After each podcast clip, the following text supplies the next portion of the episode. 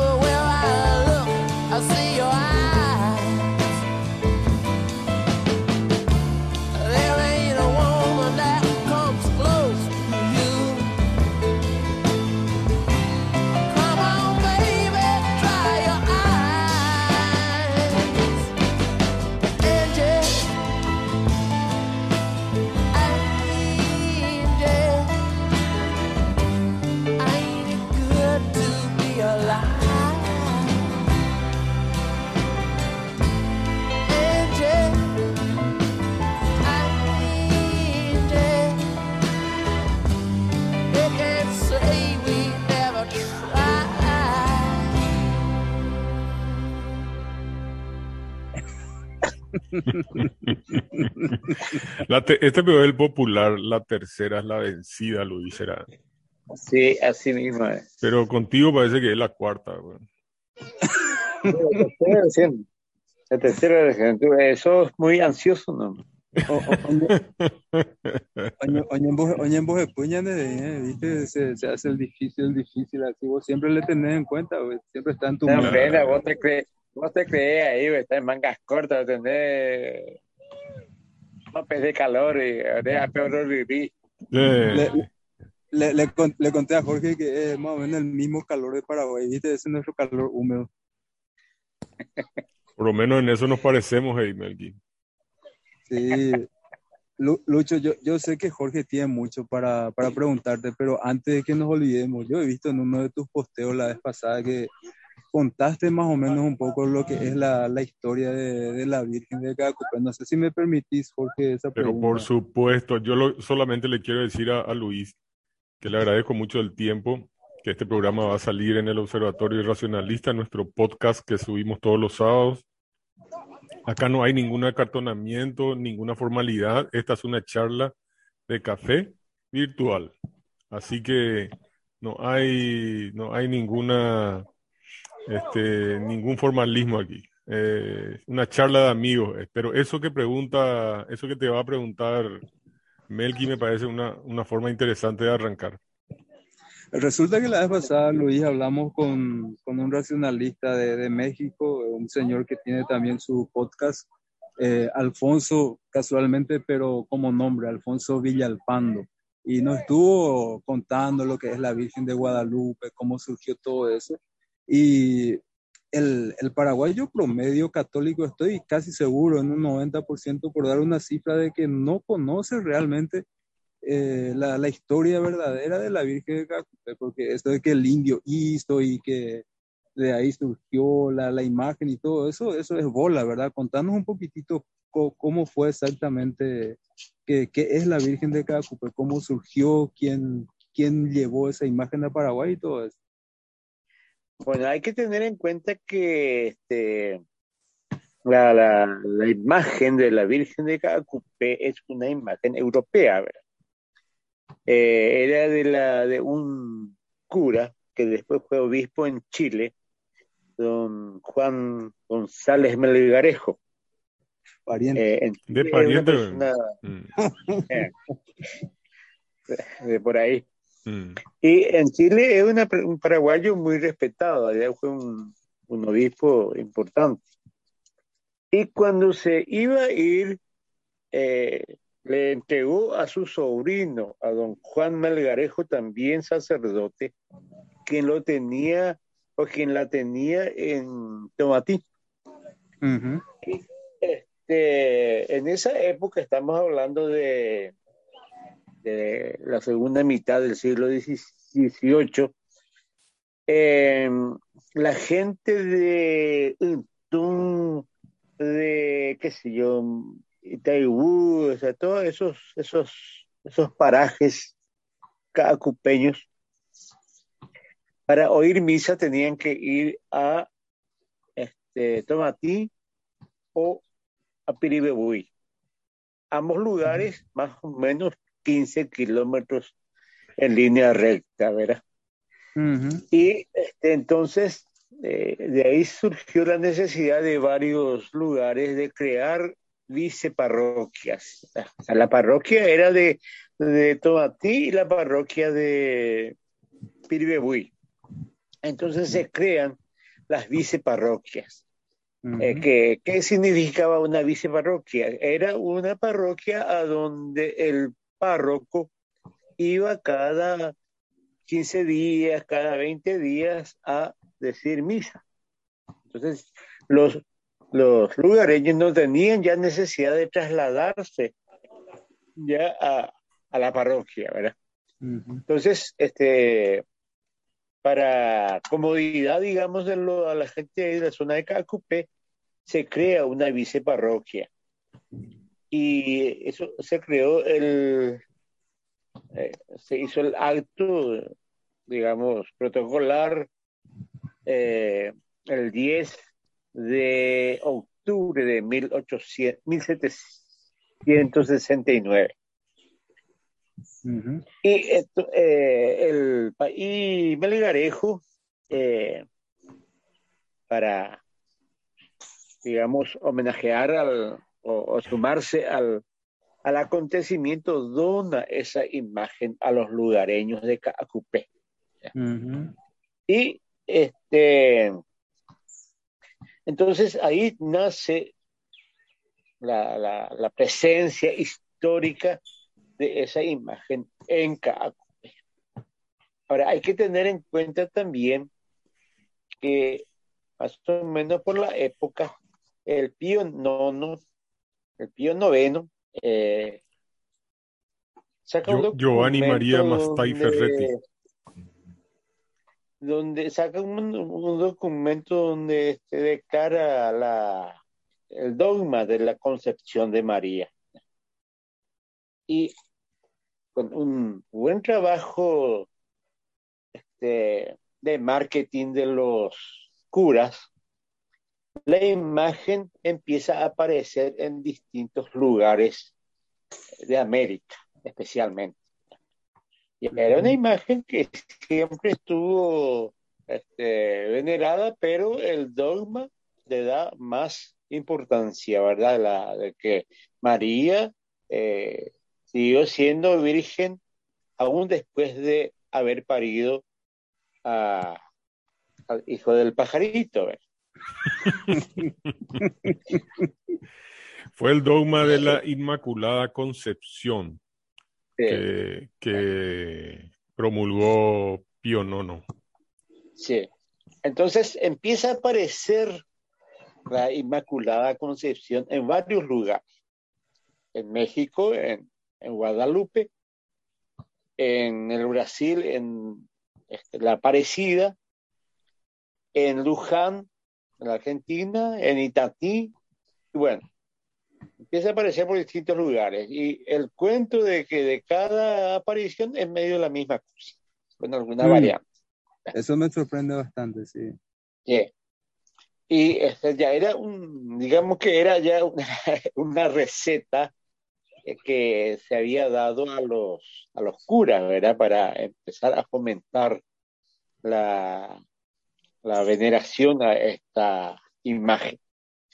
Entonces, eh, eh, cuando, se, cuando se traslada esa imagen a, acá a Cupe, la parte histórica todavía, eh, se hace una, una fiesta ahí, bueno, dentro del, del entusiasmo popular, eh, algunos pobladores ceden una, un terreno que sería la, hoy eh, plaza de la, de la ¿cómo se llama?, de la basílica y la basílica misma, eh, para, porque no, no, no existía todavía el pueblo. Entonces, muchos de los lugareños se comprometieron a ubicar sus casas alrededor de ese terreno eh, otorgado, ¿verdad? Y, pero pasó 100 años y medio que no crecía mucho el, el poblado. Mm. Unos se instalaron, otros se instalaron, pero abandonaron otra vez y cosas así. Bueno, viene la guerra, eh, viene la guerra y la sociedad paraguaya quedó muy eh, apatucada, digamos, un término duartiano.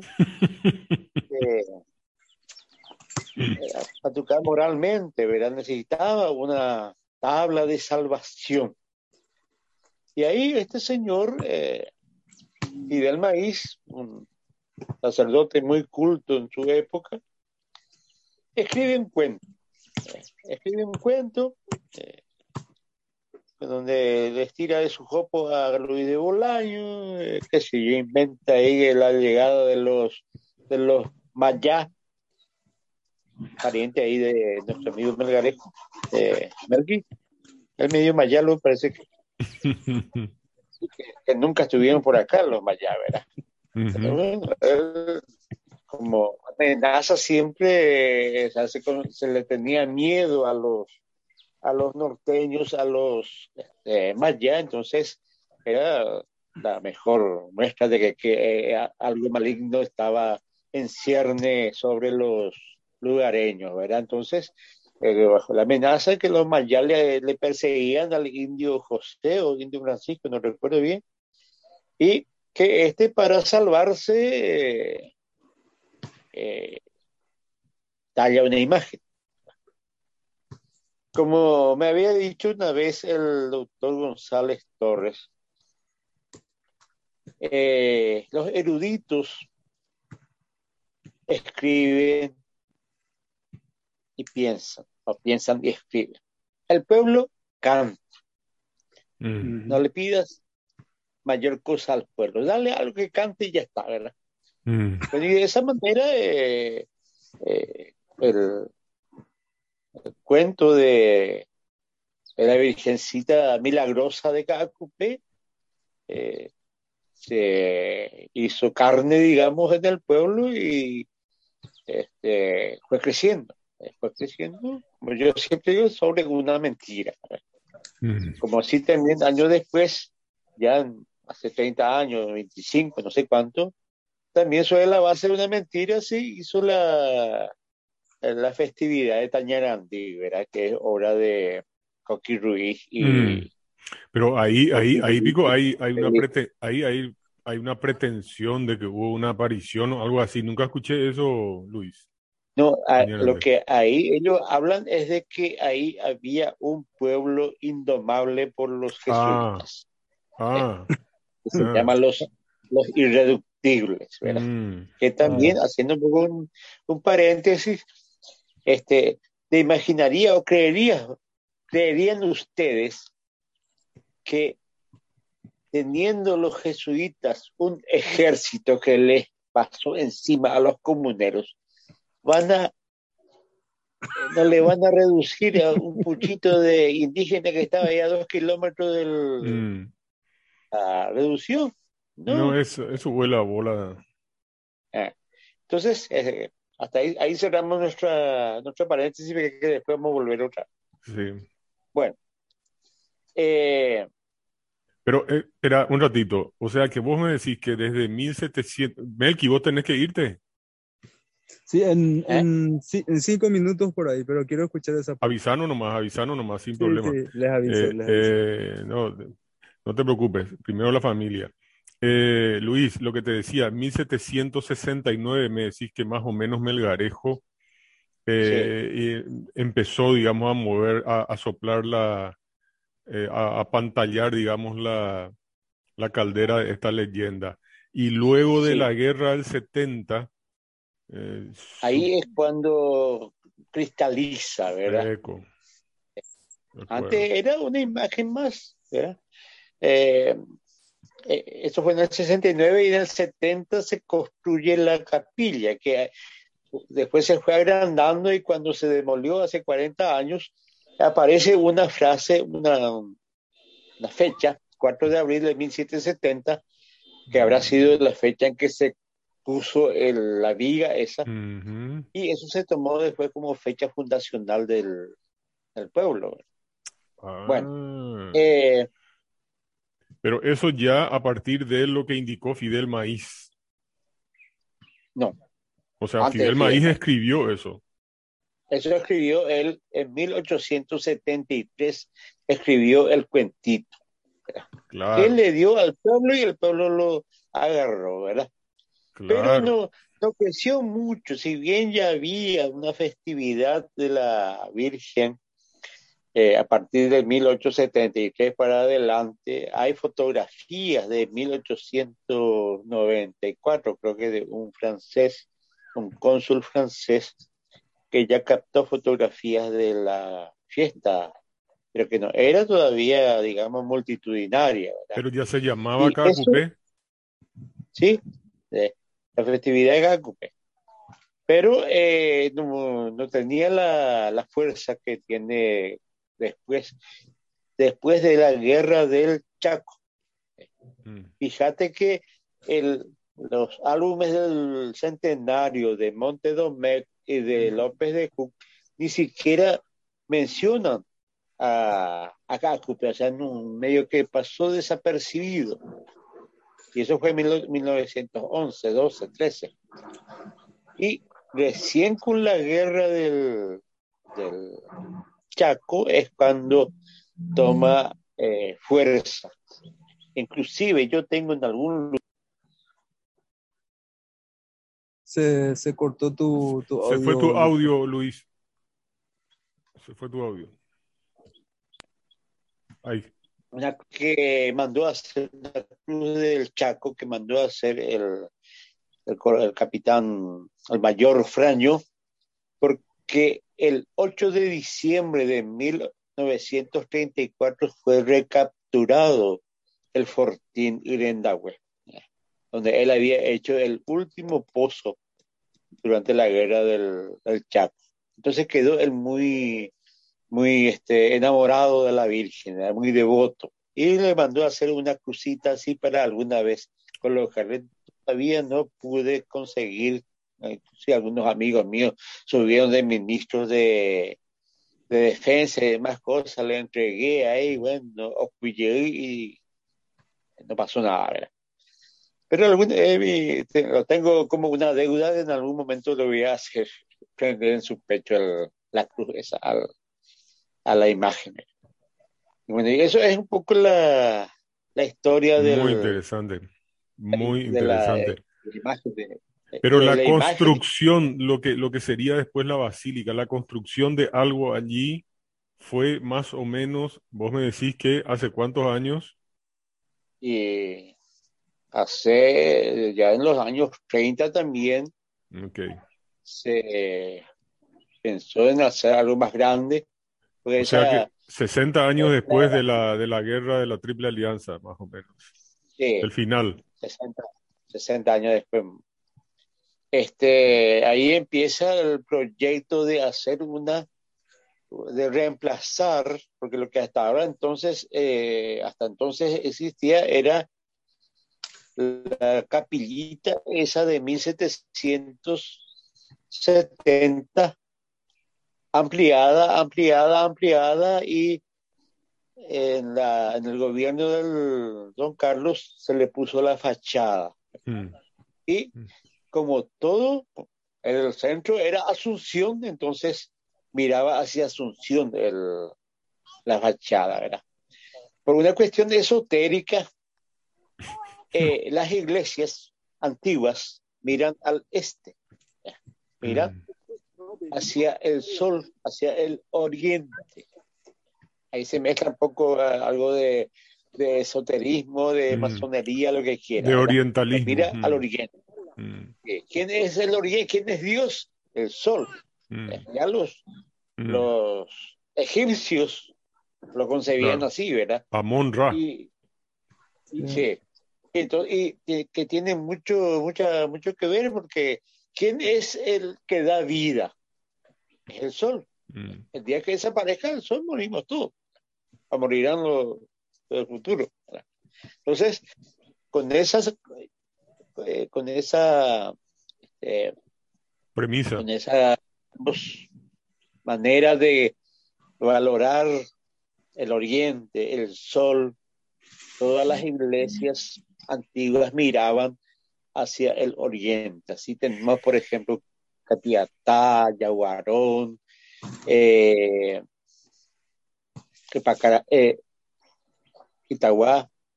en Pacaraí mismo, no, en Pacaraí no, Itagua, eh, Piribebuy, yo no sabía eso. Ese es un dato que no, no sabía. Súper interesante. ¿eh? Interesante. y Muy bien. hasta allá en mi, en mi pueblito, la vieja iglesia miraba hacia, hacia el oriente también, ¿verdad? Que después se hizo mirar hacia la ruta.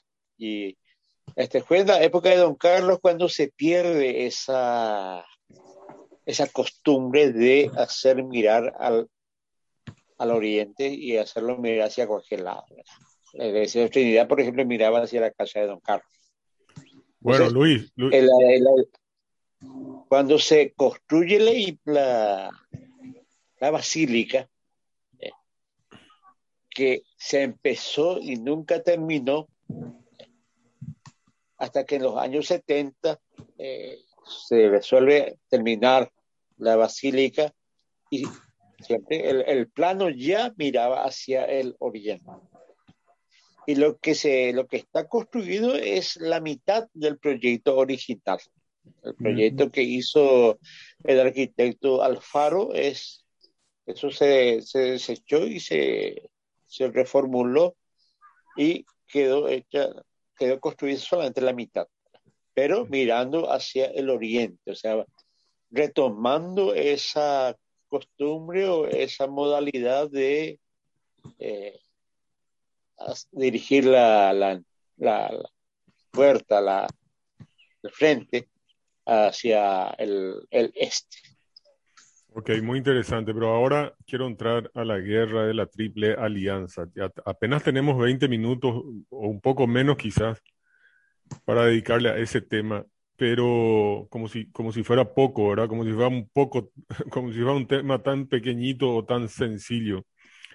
Pero yo, yo quiero centrarme en un aspecto que tal vez vos me puedas ayudar o nos puedas ayudar a reflexionar. Yo suelo leer los posteos de una lista que en Facebook que trata sobre la guerra de la Triple Alianza. Melky, nos vemos. Entonces, ya te vas. Un saludo para la familia, ¿eh? Y gracias por el contacto.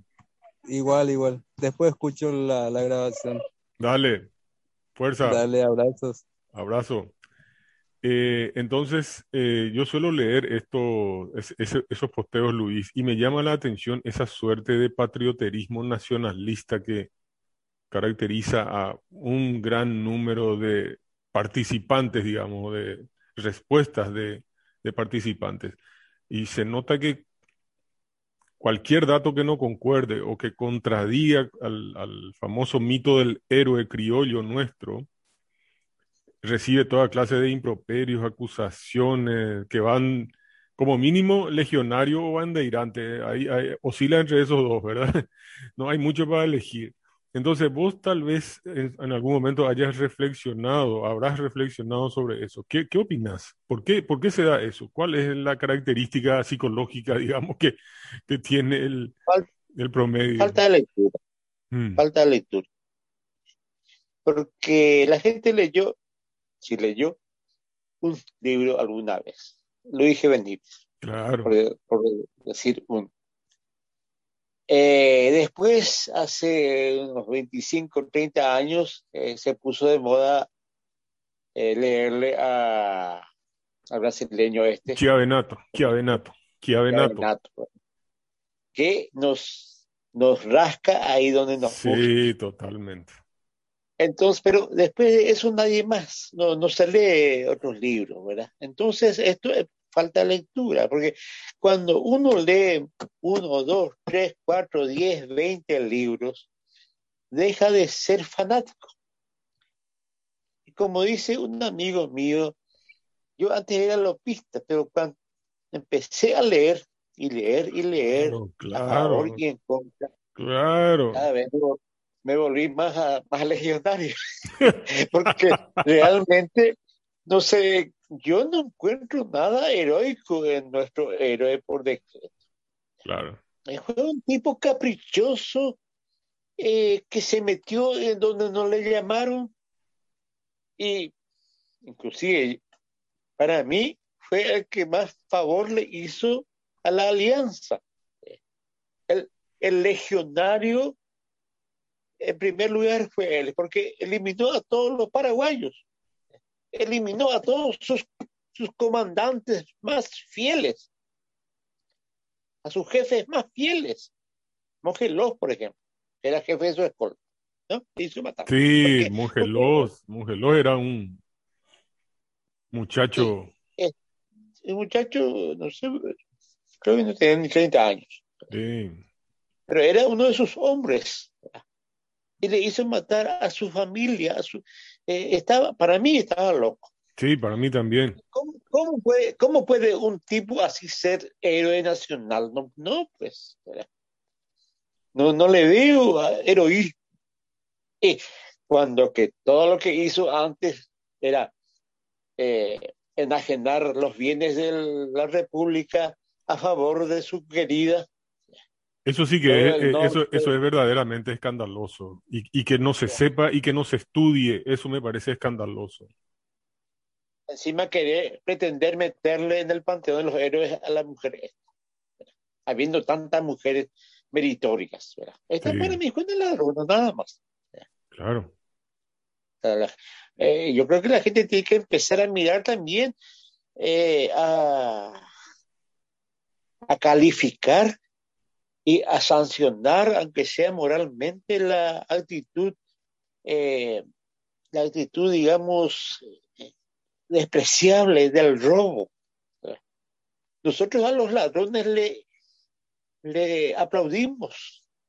Y eso es de, la época de López y posteriormente, y siempre los ladrones fueron, digamos, este, elogiados en nuestro medio. Tiene que ser al revés. El día que ocurra eso, el Paraguay va a levantar cabeza. Porque siempre, inclusive, no solamente los colorados ni los lopistas, hasta los liberales. ¿Cuál es la fiesta mayor de los liberales? El 18 de octubre. Una fecha que no tiene nada de, heroico, un fracaso. O sea, aplaudimos el fracaso. Y Festejan no hasta las derrotas, como los Sí. argentinos. Mm. Nadie, por ejemplo, nadie este, aplaude el, creo que el 19 de diciembre, noviembre diciembre, cuando en 1904 toman el poder. Sí, recuerda. Pero una fecha de un fracaso, eso es festejado.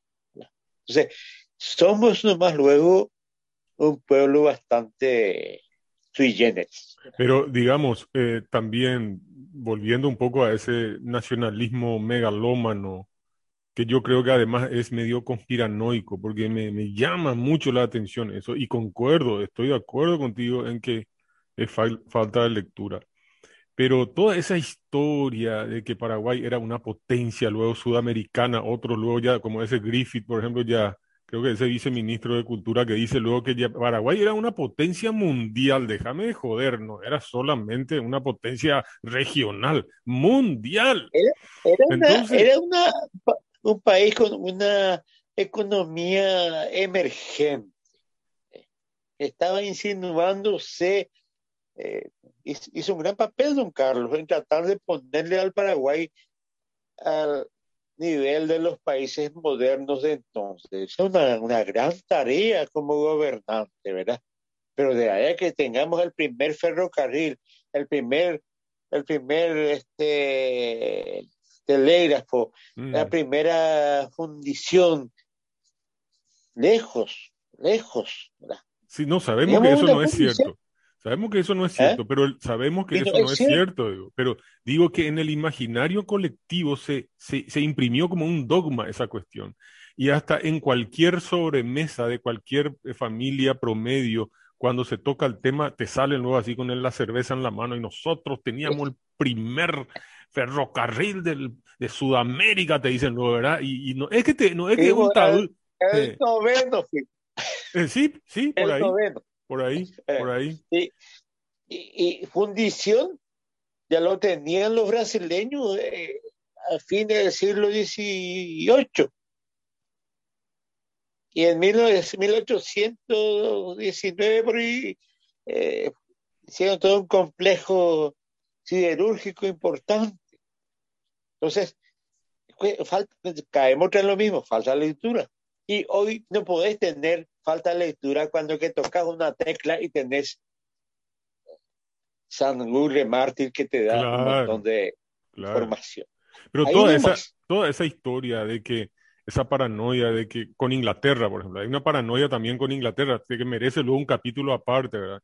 Que Inglaterra luego tenía un secreto interés en hacer desaparecer al Paraguay porque ñandecó nuestra industria algodonera, imagínate, que le estaba No daba ni asfixiando. para ñande. tres días, Pero qué para tres días eh, de los ingenios de Liverpool.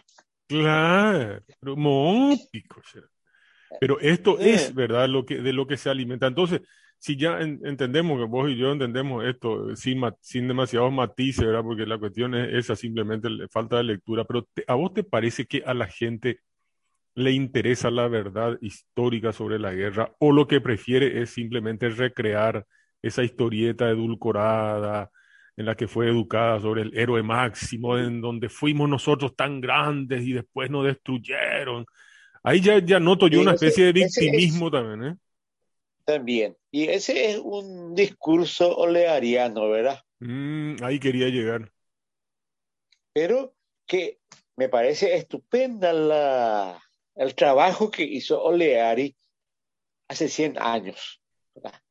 Eh, para levantar un poco, así como País Maíz Mm. usó la Virgen de Cacupé para impulsarlo un poco hacia arriba después de Pero, tanta derrota. pero vos crees que esa fue su motivación o fue Enrique Solano López su motivación con la chequera? No, y fue la, la motivación de Enrique, pero él fue, digamos, el vehículo. No, por Pero supuesto. en ese momento era plausible el trabajo. Pero que queremos en eso, 100 años después, habiendo tanto material de consulta y de, de información, eso ya es medio, no sé, ya no, no, ya escapa de lo racional, ¿verdad? Es quedarnos en el mito. Y bueno, el paraguayo es mitómano. Es, es- es mitómano, pero eh, eh, mira, tenemos siete minutos, este, Luis, porque acá me estaba avisando que va a terminar el, tiempo. Podemos volver a ingresar y yo después edito, ¿verdad? Pero no te quiero sacar mucho tiempo. Acá hay un punto que quiero tocar en estos últimos siete minutos que eh, una vez le escuché decir a Rubiani, porque eso también me llama la atención, ¿verdad? Eh, o sea, Rubiani sí, a- de, de Rubiani no podemos decir que él no leyó, él sí leyó, pero él sostiene con ardor esa, esa, esa, esa cuestión de hasta casi convertir esto en una religión secular. Incluso una vez él le nombró a alguien que no recuerdo quién fue, pero él, él habló de los, a los héroes no se los analiza, se los venera. Dijo una vez eso, Eso, lo dijo, lo dijo Estigarribia. Ajá, bueno. cuando justamente que a los- a- no se discute, a, a Mm. los héroes no se discute, hay que tomarlo por el, con las sombras y las luces, ¿verdad? Mm. Por un lado, bueno, está bien, pero eh, yo creo que como todo ser humano también eh, habría que rajar un poco y llegar a la verdad. Pero si lo que se busca es simplemente eh, eh, tener un héroe para eh, llenar de flores el panteón y, y te golpearse el pecho y después cuando juega la selección paraguaya este, nos creemos los guerreros, vencer o morir, pues, si ese es el disparate. Yo- a, a mí me preocupa la verdad histórica. Pasamos luz roja, echamos Claro. basura en- por la ventana. pues, Pero yo, Sí. eh, mi, mi cuestionamiento va por el interés en la verdad. A mí- eh, eso es lo que a mí me preocupa. ¿Qué es lo que realmente debería interesarnos a nosotros como, como, como seres humanos? O sea, a mí no me interesa un héroe fabricado por Oleari, un héroe ficticio, un héroe con pies de barro, un asesino, un loco, un tarado que su única, que, que logró un objetivo realmente increíble, unir a dos enemigos eternos como Argentina y Brasil eh, pa- para destruirlo a él. Entonces, eh, yo me pregunto si el, eh, el paraguayo promedio, yo creo que no le interesa la verdad, No, no le interesa. Prefiere el mito. prefiere el mito. Así como ahora, por ejemplo, este, duda de la vacuna, pero cree a pie juntillas con el bombero y esas cosas. ese es el Paraguay. es El el carrulín, Paraguay. el carrulín sí, pero la vacuna no. Así mismo. Que, no, eh, somos un pueblo bastante particular. Pero creo que va a llegar un no, uno momento. busca. ¿eh? Cuando uno busca la verdad, y si quiere buscar la verdad, tiene que estar, digamos, presto a recibir las bofetadas. todo. Claro. Ah, Yo, ese es mi problema con la gente. Yo soy vende patria, que soy traidor a la patria, que soy este Legionario. legionario, que soy claro. ahí tengo no sé páginas y páginas de este calificaciones que me hacen, ¿verdad? Porque no digo lo que todos quieren oír. Mm. Y cuando buscas la verdad ya estás en contra del, del pueblo, digamos. ¿verdad? O sea, no decís lo que ellos quieren leer, eh, leer. Escuchar, sí. cosa O, leer, claro. y, y que salen con, con un montón de cosas. Y a veces suelo entrar en esos foros de la guerra del 70 y eh, lo único que hacen es insultar, Sí. no argumentan nada. Se le pone, se le pone exposición, se le pone documento, no, eso es cosa de legionario. Sí, señor, eso mismo, eso mismo, así mismo. Más simpático todavía que eh, eh, No se estando en puede un, ni en debatir, No, no se puede, no se puede. Lo, lo que ahí, por, por ejemplo, se nota perfectamente que quienes son los más entendidos, los más leídos, los más versados, los, los historiadores profesionales y, y aficionados, pero que se nota que han leído, son los más ecuánimes, los más este, eh, cuidadosos en construir un argumento, pero los tipos más ignorantes, los que tienen faltas de ortografía, los que no, los que escriben hombres sin H, esos tipos son los que te acusan de, legionario. A ustedes, a ustedes que son eminencia en no este. sé si solés leerle al coronel Delgado. Sí, le leo. Leí, Bueno, tengo su libro, para le mí, leí. para mí él es uno- una de las mentes más lúcidas del plano militar. Un militar que escribió libros criticando el manejo de la, de la guerra. Sí. Lo que se dice él a sus, sus camaradas le, no, no, existe más mala inquisición, entonces no le queman. Sí, no, exacto, exacto, exacto, exacto. No, no, es lamentable, es lamentable. Luis, querido, yo creo que esto merece un, un, un segundo, un segundo capítulo. Ahora se nos va el tiempo y no quiero, no quiero pedirte que volvamos a entrar y volvamos a, para- pero organizaremos seguramente en, de aquí en poco tiempo. Te pediré de vuelta una hora de tu tiempo para seguir con esto. No hay problema, no hay problema. Es un gusto y eh, es un gusto hablar un poco con alguien que comprende la labor, la tarea de, de uno que busca, busca la verdad, Sí, señor. Sí, señor. que generalmente se recibe palos y palos y palos, ¿verdad? Pero entonces, pero da gusto cuando se conversa con alguien que piensa y que lee. Gracias, Luis. Eh, es un gusto re- reencontrarte porque hace como 25, 30 años que no nos vemos. Sí, señor. Pero vamos a estar, y cuando pase esto, vamos a tomar un café. Y, y un vino comprado por un vino comprado por Melqui. Sí, señor, le vamos a hacer pagar por haber, por haber salido antes de tiempo. Gracias, Luis. Gracias, Luis. Te envío un abrazo. ¿eh? Gracias. Hasta pronto.